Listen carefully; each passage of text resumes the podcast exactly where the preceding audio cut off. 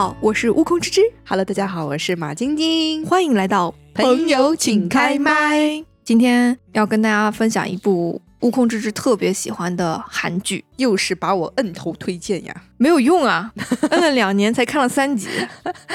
哎呀，会看会看。好的，我曾经问过他，就是一九八八跟这部剧，他选哪一部？他说选这一部。哎，我其实都很喜欢，就是德善，你听听呀，他在说什么？他要选这一部剧啊，没关系，他也不认识我是谁。就是一九八八跟机智的医生生活都是相同的导演拍的，所以他的风格是非常像的。你在看的时候，你如果喜欢一九八八，你一定会喜欢机智的医生生活。哦，好，那为什么我要来推荐这部剧呢？首先，我看这部剧大概是两三年前吧。原来这部剧是二零二零年的，然后它是韩国 TVN 电视台跟 Netflix 合拍的，它叫《机智的医生生活》。哦，如果听到这个名字，你感觉像什么？像写医患关系吗？写医疗剧吗？还是什么？猜不出来耶，很难猜透。机智，对，因为我当时看的时候，我想说，哦，那可能是机智系列，因为导演在《医生生活》之前有一部叫《机智的监狱生活》。嗯，监狱生活也很好看，是不是？我听说非常。你就说吧，哪本好看？《机智的医生生活》。然后呢，叫机智的原因，我觉得我看完整部剧给我的感受是，医生生活非常的忙碌，因为他们永远都是在生死线上去奔跑的。但是他能够很好的把这些医生的生活、工作啊，很好的 work-life balance。Yeah，exactly。OK，就是很好的去平衡它，并且活得非常的。自如潇洒，嗯嗯，所以我觉得是很机智的。我我只能用这样的形式来来去评价它啊。那另外一定要说的就是这部剧的导演，这部剧导演我刚刚有说过，他是一九八八的导演，他曾经呢也是非常非常厉害的韩国综艺节目的导演啊，但他后面。呃，就综艺节目不做了，然后加入了拉 PD，就罗 PD 的这个团队，就开始做一些，比如说像什么《花样青春》啊这样的综艺，然后开始自己制作电视剧。他有了这样的一个综艺导演的身份，再加上去做电视剧的时候，你就会发现，哦，他的电视剧当中有非常多综艺的元素遗留在其中。嗯，就比如说，我问一下马晶晶，你看过《请回答一九八八》对不对？《请回答一九八八》，你觉得最有趣的？呃，一个点是什么？最哇，有趣的点很多哎。就比如说，它跟你平时看到的电视剧有一些不一样的地方在哪里？嗯，就它有一些很小的点，就是很搞笑。哎，很搞笑，对不对？还有一些，比如说细节很搞笑，会抓住你。然后它很多很搞笑的细节。嗯，还会做一些音效，你有没有记得？对对对对对，哎哎哎，这种音效，对对对对对，这种音效是不是你以前只有在综艺节目里才能看到的？哎，是哎，其他电视剧好像没有哎。还有一些，比如说埋梗这件事，嗯，德善的老公到底是谁？他一直埋在下面，然后通过这条梗开始不同的互动。对，所以这这种就是综艺效果带来的一些感觉哦。嗯，包括一些，比如说像群像的这种拍摄方法，群像的拍摄方法，像我以前看的韩剧，比如说有大女主、大男主，对，什么继承者。嗯，对对对，就是那种 花样男子，Yeah，就是这种各种各样的这种男主女主，然后造成一些不切实际的想法，什么都想，你不要，你不要在这里毁坏我的青春记忆啊！对，就这种，哦，不是不是毁坏，就是嗯，在以前的这种拍片方式，大概就是以一男一女或者是两男两女为主角，然后开始拍嘛，对不对？好，在一九八八里面，或者在机智的医生生活里面，你一定能发现，你不是为某一个人而感动，你是为一群人而感动。你会发现他们的故事。那我提问，那《还珠格格》是群像戏吗？是吧？让我们红尘作繁华。好了好了，您继续。没有，只是突然就是思考了一下。嗯，他所有的系列当中，你看，请回答一九九七、一九九四、一九八八，然后机智的监狱生活，它是一个主角开始的这些故事，或一个主角在主述一个故事，但你会发现他描写的。全部都是他周围社区的、身边的好朋友的，叭叭叭叭，一群那种群像故事画面是非常打动人的，因为他会把你带入到你可能就是这群像当中的一个人，嗯，所以他他的连接感是很强的，这就是为什么他成功的一个原因。哎，我突然想到，我们去年有一部很火的国内的一部剧，也是群像戏，也非常成功，叫《警察荣誉》啊，对，有点有点这个意思，对对对，就是讲整个警察。就是警察警察的样子的，对对对对对，很大一定程度上，像这个导演在带领的一种模式或者一种方向。那另外一个我想分享就是这个导演非常厉害的一点，他所有的剧不用最红的演员，用最适合的演员。一九八八播放之前，你认识这里面的角色吗？不认识，不认识。机智的医生生活，我现在打开，你认识这所有的人吗？不认识。猫仔也有，都不是说那种大红大紫，什么宋慧乔啊、宋承宪啊这种大红大紫的演员没有的，他用的全部都是根据剧本来选择适合的演员，放在这个角色当中。呃，我举一个例子，比如说像《机智的医生生活》里面四个男主，我大概认识三个，有一个就是我我知道他演过一些配角。在某些电影里看过他一些配角，但是他演的主角的戏我都没有看过啊。然后女主是完全陌生的状态。当我去搜索她的时候，我发现她是韩国非常有名的音乐剧演员哦。她很少接综艺，很少接影视剧或者是电影，她基本上都是在音乐剧来活跃的。好，那导演为什么会选中这个女生呢？因为八竿子打不着嘛。就比如说。呃，就是你看过他的剧哦，你知道这个演员演的不错，但他压根儿没看过。进入到导演的视线，是因为其中的男主曹正奭推荐了田美都。他说：“哦，看完这个剧本，我觉得有一个女生非常像这个啊宋华，她叫田美都，是音乐剧演员。我看过她的音乐剧，非常非常棒。”然后导演说：“哦，是吗？”他说：“呃，另外一个男演员也给我推荐了她，就两个同时的男主都推荐了这个女生。”去演宋华，所以导演就开始建立连接，去去跟他聊，发现哇，果不其然，非常适合，因为宋华是那种高智商医生，又很可爱，又很幽默，就完全很很贴合这个呃田美都的形象啊。所以他们当这个海报宣传一出来的时候，我很喜欢曹正奭，你知道吗？他的剧我都看的，但是我看到这个海报，还想说这女的是谁？为什么女主不请苏吉，就是那个秀智，你知道吗？或者是请一些那种明星，却请了一个完全默默无闻的女生？但当我看完这部剧，我完全爱上田美都，我是她的粉丝。现在演戏太好了，我觉得好到让我觉得她就是这个医生。她在讲一些医疗词汇，跟病人去解释一些做手术的流程的时候，我觉得。他应该是医医科专业的，就非常的流畅自然，就觉得他就像一个教授。这个就是他们合在一起的原因啊。好，那我来简单的介绍一下这五个主角哈。呃，这五个主角分别是我刚刚讲的曹正奭饰演的李义俊啊。我们在后面呢，简单的称他为宇宙爸爸，宇宙的爸爸，因为他有一个儿子叫宇宙。对对对。然后他的特性是什么呢？他就是那种天才，嗯，genius。不管你告诉我为什么他会在食堂打菜，妈在哟，因为他那个是食堂的阿姨的 best friend，对他就是那种天资聪颖，稍微学一学第一名，稍微玩一玩 好气，就是人气 top，然后又会跳街舞，又会唱歌，然后又会玩吉他。那你觉得他就是时至今日会做高考的噩梦吗？不会，高考可能对他来说就是跟小差一点，小差一点，没错，永远是人们眼中的全校第一，真的。所以天资非常聪明啊，所以他的科室叫做肝胆胰外科，这个科很难的，很难。不光是这样子，他为人也非常的幽默，这是我最喜欢他的一点啊。有马晶晶碰到这样的男士哈，看一下照片，我会先上 啊，就看到这样的男士，记得推荐给我。哎，我真的很少见到就是全校第一名，但是性格又很开朗的，又很幽默的，很少。对，在电视剧里有啊，所以只能在电视剧里。对对对。好，第二位男主呢叫安庭元，然后是刘演熙演的。如果大家看过《请回答一九九四》，没看过。如果大家看过《老男孩》，中国的老男孩，哎呀呀呀呀！筷子兄弟的老男孩吗？韩国电影里面的一个老男孩，他演的是那个男主角的小时候。好，没关系，反正你是什么都没看过啊。暂且呢，我们给他一个称号，叫做活菩萨。因为他呢就非常非常听上去像一个骂人的话，为什么？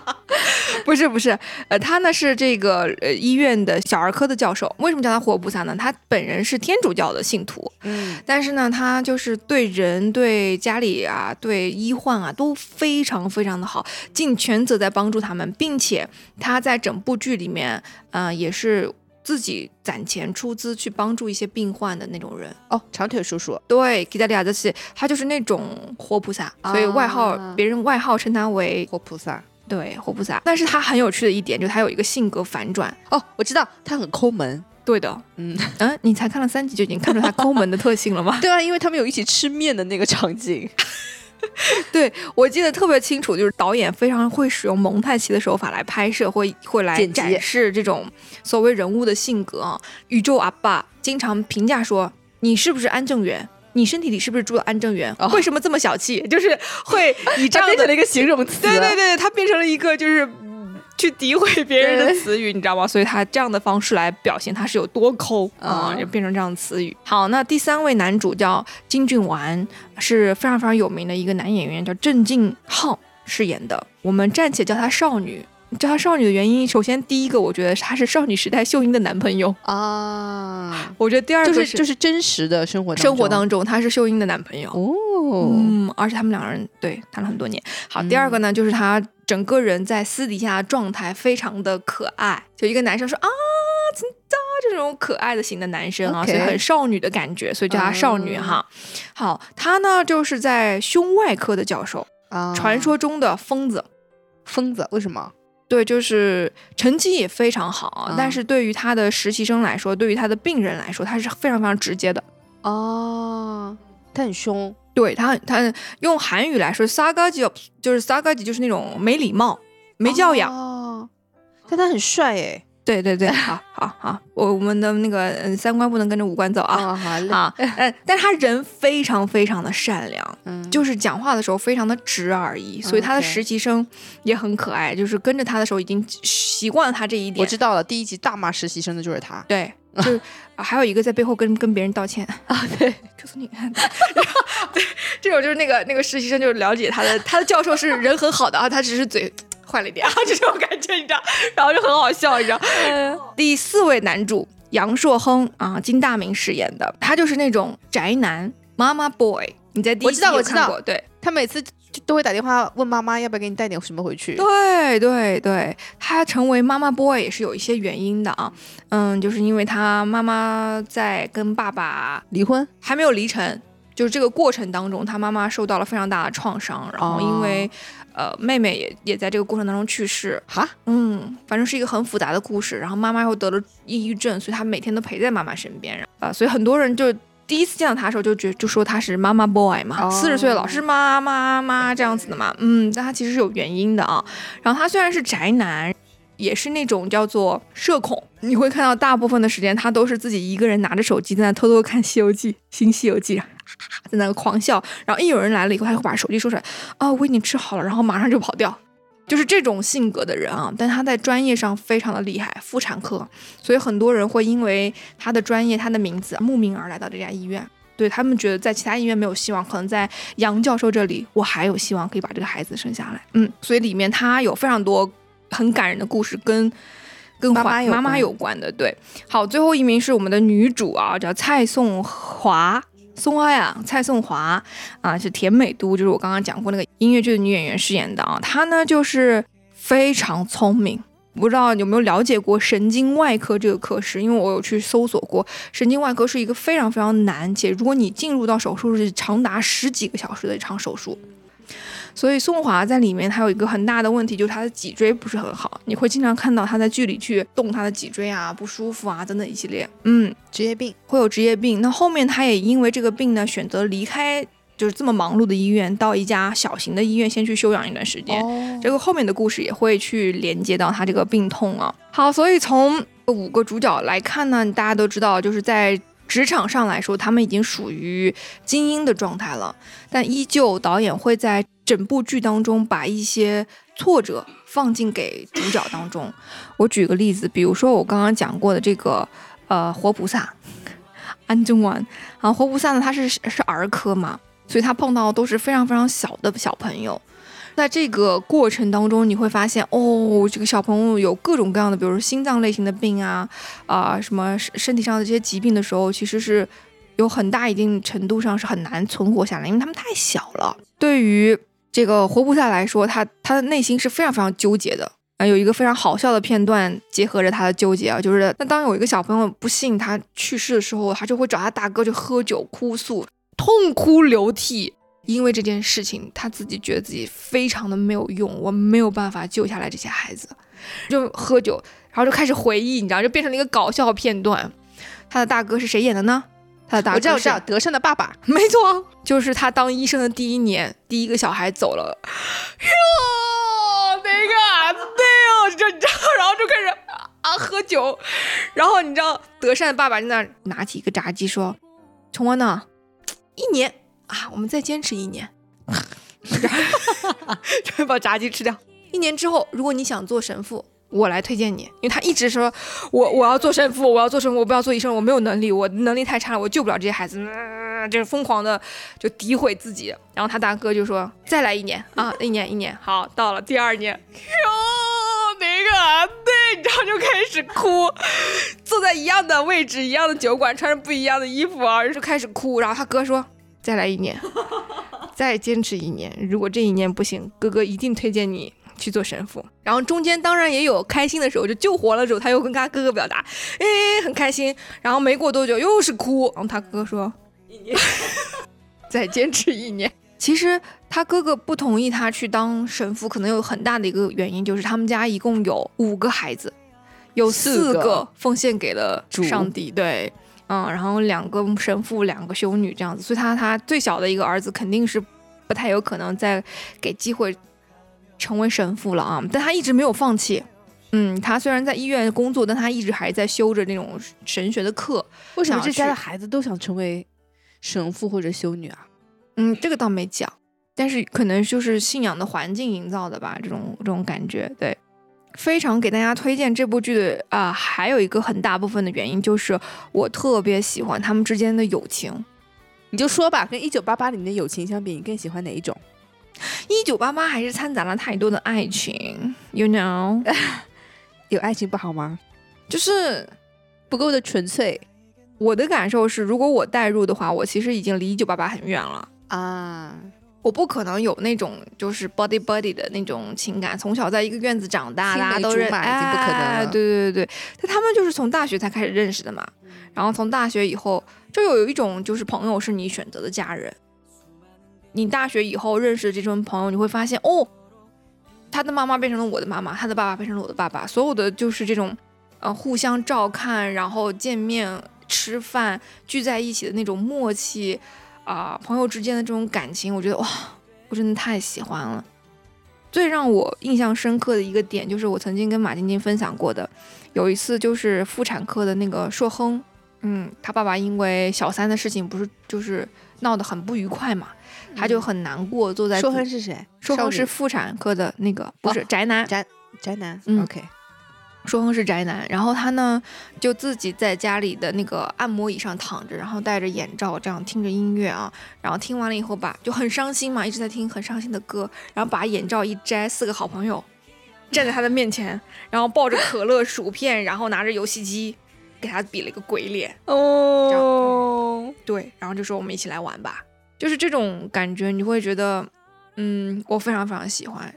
比如说像易俊，就是那个宇宇宙爸爸，他小孩生病的时候没有人看嘛，那他就给宋华打了一个电话，宋华马上飞过来去帮他照顾孩子，因为他要去做手术。就他们之间这种默契就特别好。而且比如说他们几个人有急诊，疯狂飙车飙到医院门口，就说谁在我再下来马上帮他停车，他赶紧去冲到，因为开到地下室再冲到上面。就来不及了嘛，所以他们就停在医院门口，然后另外一个人接上去把他的车停到，天呐，地下室，嗯，就是这种，嗯，几个人一起吃饭是我最爱看的，我觉得他们在一起吃饭真的太好吃了，就我很想加入他们，他们就是有两个饿死鬼，饿死鬼是少女跟那个宋华叫了外卖进来嘛，要铺桌子，他先把这两个疯狗关在外面。就是抢饭疯狗先关在门外锁起来，他们两个人先就是义俊跟那个那个活菩萨就是 Antoine 两个人先摆摆了以后就是给你喂一口，给我喂一口，两个人先吃两点，嗯，可以放了吗？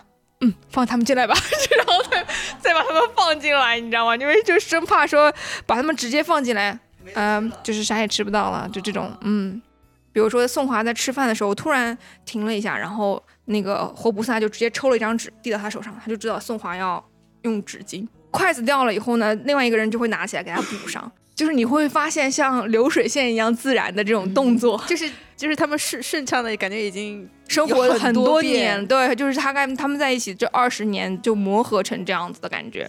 这部剧里面呢，还有一个非常大的亮点，就是他们五个人虽然是医生的这样的一个角色，但他们也是乐队的成员啊，很大一部分的。呃，戏份都给了他们在乐队的排练啊，让他们从忙碌的这种工作当中啊，会抽回到原来的爱好里面，去给观众展示一些非常呃有趣的这种练习的画面也好啊，排练的画面也好啊。然后这里就不得不说到我们的女主角宋华，呃，宋华把这种。半瓶水的人耍耍把式的这种劲儿耍到头了，你知道吗？就是唱歌之前呢，就是说什么喝那个生鸡蛋对嗓子好，他打了五个，咕嘟咕嘟喝下去，然后开始嗯嗯啊嗯嗯嗯啊啊，然后开始你知道吗？找这种什么什么所谓的发声的位置，然后找了半天，那四个人就已经在抱着吉他抱着贝斯等他半天了，然后开始咔一开始。那这是跑调，你知道吗？然后所有人都是瞳孔震惊，一拍而散，说：“哎，不练了，不练了，回家了。”然后后来这个 band 还是组起来了，但是主唱换成了吴立一俊欧巴，啊，就变成一俊，然后偶尔是宋华这样子。他是贝斯手，嗯，他真的练了贝斯，就是美都。嗯，很帅一个女生。导演和编剧在写这个脚本的时候，他把很多细节，包括朋友之间才会有的一种嗯感觉，就写进去了。你会发现，哇，我也好想要，对，好想要这种五个朋友在一起，就是这种啊，好热闹的这种感觉，嗯，会很让你向往。就你看完这部剧，呃，除了你对医生这个职业会很敬佩，然后你也会非常非常珍惜现在的友谊，会珍视。嗯，这种来之不易的关系，我觉得啊，这是我看这部剧最大最大的感受了。天哪，跟自己最好的朋友，然后又是从事一种职业，还在同一个医院，对，就是完全太幸福了，太幸福了。所以他们这几个主角在拍完这部剧之后，就也变成了非常好的朋友，所有的人都成被成就了。他们之间，第一个是这部剧非常火，第二是。原来不是很火的演员，变成了就是大家耳熟能详、家喻户晓的，因为这部剧太好了。包括他们后面还去罗 PD，就去申请了，他们一起做了一次一期综艺。然后那个综艺你也会发现，哇，所有人的感情都好好。哎，一九八八是不是也做了个综艺，对不对？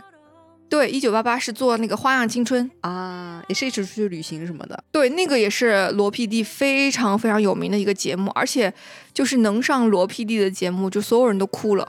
嗯，你提到一九八八，我可以跟你分享一下那个幕后，就是所有人不都拍完戏了嘛？韩国的剧组会有一个就聚餐的活动，然后当时呢，你知道《花样青春》它有一个梗在哪里吗？它是会突然把你带到另外一个城市，在你没有任何准备的情况下。哦。嗯，然后告诉你综艺开始了，就开始了。你没有任何钱，然后因为经纪人把你的护照全部办好了，也没有告诉你，你只有一个护照。好，然后就去到一个，比如说越南、菲律宾这样的国家，你你们就开始拍，这就是花样青春，你知道吗？哇，就很多艺人被罗 PD 选中之后呢，他们所有人就是随身会带很大的包，因为生怕突然会被罗 PD 抓走，因为他罗 PD 抓走的时候呢，你身上带了什么会帮你保留。你如果没带，就直接。随身背着个大包，就你知道最好笑是什么？一九八八当时在在哪个国家我忘了，是在泰国还是哪儿？他们在聚餐的时候，突然罗 PD 出现，你知道吗？然后他们所有人都一惊，说啊，怎么罗 PD 来了？然后他们说也是也是因为跟申元浩导演好，所以来一起参加聚餐吗？然后罗 PD 就突然就摄像机全部架起来，说哦，说呃我们会恭喜大家，马上要开始你们的花样青春了。然后所有的妈妈就是你知道吗？哦，就很为自己的孩子开心，你知道吗？然后那个善宇直接爆哭，真的，嗯，因为只有很红的人才能参加花样青春。哦，嗯就就直接爆哭这样子。德善有参加吗？没有没有，都是男生，因为他们非常的艰苦，你知道艰苦到什么程度？正风欧巴，嗯，正风欧巴在中间，因为钱很少嘛，就买了一条裤子，然后那个橘红色的大短裤，橘红色大短裤在跑，然后跳起来的时候开了个叉，很精彩哎。对，开了个叉，然后他们就，反正里面还有短裤嘛，就这样先穿着，有点想看哎，对，非常好看，嗯，就很精彩，嗯，可以。推荐你看啊，好。好。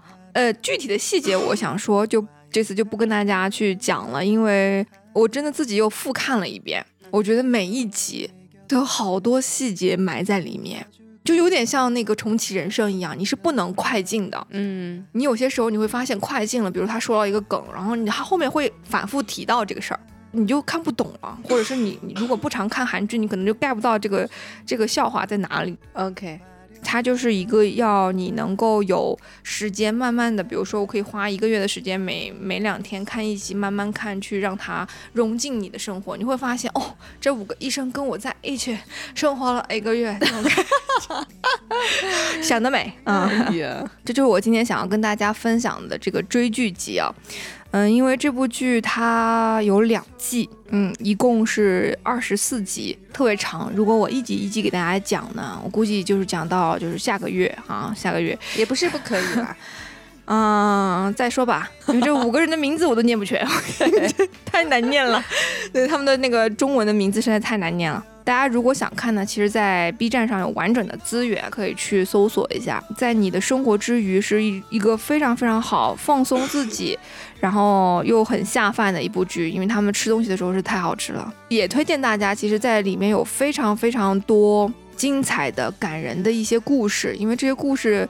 有很大一定程度上也对我有一些影响。我觉得不管是跟家人的相处方式啊，或者是你对待一些陌生人的状态，我觉得是可以学习到一些东西的。这部剧目前排在你的韩剧好看榜的第一名吗？第一名，第一名哦。第二名是谁？第一点五名是鬼怪。没有一点五名这种名次，空你就说吧，不能放弃。你你你就说吧，他跟鬼怪谁是第一名？鬼怪。果不其然呐，鬼怪就是那找个时间来讲讲你最爱的鬼怪吧。他们是不一样的，一个是玄幻嘛，有一种这种就是超自然的。我记得这个节目开头的时候，我们的悟空之说他不太爱看这种就是韩剧讲爱情类的。如果是孔刘演的，我都爱看。孔刘我是不会放弃的。嗯，好的。那你到底是喜欢孔刘这样子的，还是能考第一名又聪明又幽默的呢？这种不是剧剧里面的吗？都是剧里的嘛，你选嘛。孔刘，孔刘是真实的明星呀。那你就是孔刘还是易烊千玺吧？你不要再来消耗我们易烊千玺了。你哪一集都给我提他。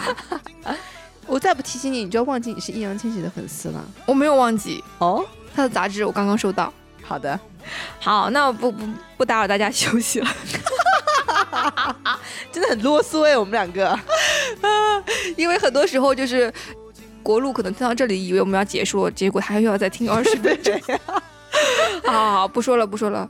嗯，那推荐大家去看这部剧啊。当当然，如果你有一些想要跟我们分享，也真的邀请大家跟我们多多留言，对，留言互动。我们也希望能够收到大家一些留言或者是故事，我们能够更多的去跟听众去分享。期待下一期吧，期待下一期，拜拜，拜拜。感谢大家的收听，如果喜欢我们的节目，欢迎订阅转发，我们也期待着你的留言哦。